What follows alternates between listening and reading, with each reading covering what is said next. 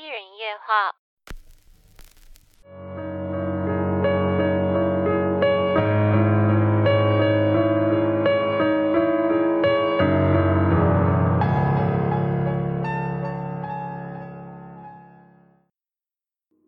无论是要买房或租房，很多人都体会过去看房子的经验。过程中慢慢挑选一个符合自己心意的房子，本来就是一件既令人兴奋又期待的事情。可是有人却曾经在看房子的时候碰到了非常离奇古怪的情况。这两个人就是欧阳夫妻。这个故事发生的时间地点就在两千年初期的香港，已经是二十多年以前了。这一对夫妻，欧阳先生和欧阳太太。他们多年来一直住在香港九龙西的某一栋公屋里。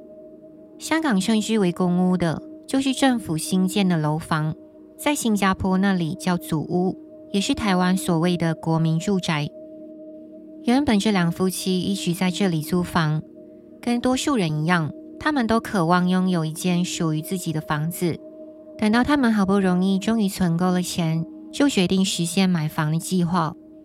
说到这座公屋，它已经有三十多年的历史，所以整个环境和设计就是七八十年代的风格。不过，两夫妻这些年来住着住着也习惯了，他们并不会排斥这样的环境。按照计划，他们约了老周，一个做地产经纪的朋友帮忙找房子，但是看了好几个单位都不够满意。一直到那天早上，他们接到老周的电话，说他找到了一个空房子。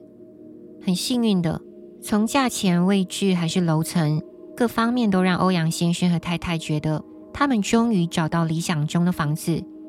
不过两人都要上班，所以就跟老周约好当天晚上八点去看房。到了下班时间，欧阳夫妻因为就快实现梦想了，心情特别好。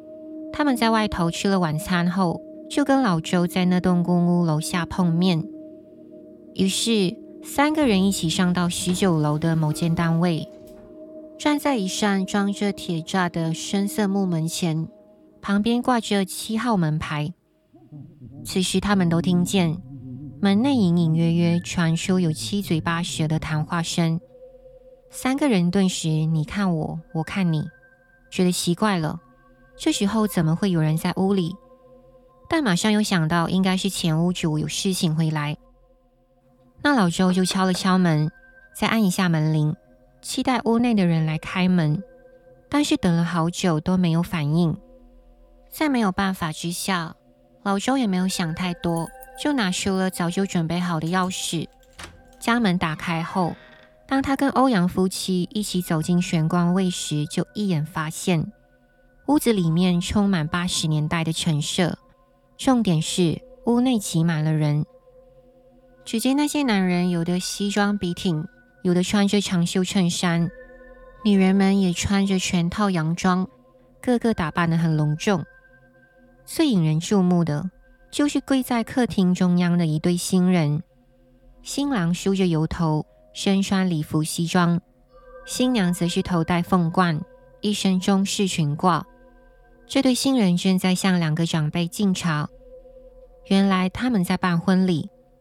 举行婚礼仪式是再正常不过的事情，然而有一个很不寻常的地方是，屋子里的人们和整个空间被一层薄薄的烟雾包围住，周遭飘荡着灰灰白白的气息。虽然白烟缭绕的，却不至于让欧阳夫妻和老周看不清那些人的样子，而且他们注意到并没有任何人抽烟，四周围角落也不见有点燃什么东西的来源。尽管觉得有点奇怪，但这个时候，老周最自然的第一反应是觉得自己走错了单位，居然进到别人家里了。他就马上连声说了几句不好意思，一边退后准备要关门离开。在他开口说了不好意思之后，屋内所有人才像是发现了两夫妻和老周的存在，每个人都望向他们，可是那些人完全面无表情。也没有表现出一丝惊讶或欢乐的感觉，甚至也没有人说话，包括那对跪在地板敬茶的新人，还有那两个坐在椅子的长辈，全部都维持着固定姿势，一动也不动的望着站在玄关的三人。那一刻，看着那些人近乎蜡像一般空洞无神的面容，老周跟欧阳夫妻顿时心里发毛，感到极度不对劲，但又说不上来出了什么问题。在心念电转间，老周又想起今天上午明明才看过这间单位。理应是不太可能进错门的，这让他心中的疑问越来越浓。他于是叫欧阳先生和太太先等一等，然后打了电话回公司询问他的陈主管，空房是不是在某公屋十九楼的七号单位。陈主管肯定就是这间单位没错。老周通知他刚才发生的状况，陈主管不假思索就说他会亲自过来看看能不能帮上忙。他们三个人在楼下等待陈主管。过了十分钟左右，陈主管到了现场，他们四个人便一起上到十九楼去，来到同一间的七号单位门口。不管是楼层、门牌和门钥匙，陈主管非常确定老周没有搞错。然后，陈主管立刻就用那把钥匙打开门，进到里面。欧阳夫妻和老周心里就凉了一半。因为刚才明明屋子里面是灯火通明的，现在却是漆黑一片。他们一打开灯，屋子里面竟然是空无一人。三个人亲眼见到那些在举行结婚仪式的人，才不过十分钟的时间，现在却仿佛烟消云散，通通不见了。就算那些人只是暂时离开，屋内也不可能连一点结婚仪式的痕迹也没有。但是里面的装潢和家具依然是原来复古的样子，就是刚才他们所看到的相同环境。唯一不一样的地方是，整间房子变得更加残旧，很明显就是荒废已久的样子。欧阳夫妻和老周不敢相信地望着那间空房，甚至欧阳太太还跑进去看两个卧室，一样也是空荡荡的。此刻眼见这样的情景。他们拉着陈主管匆忙离开，一直到附近的茶餐厅坐下。三个人就告诉陈主管，他们知道自己真的遇上了灵异事件。两夫妻知道老周这个朋友才刚入行没多久，所以他们趁机问比较资深的陈主管，那间单位以前有没有发生过什么事情。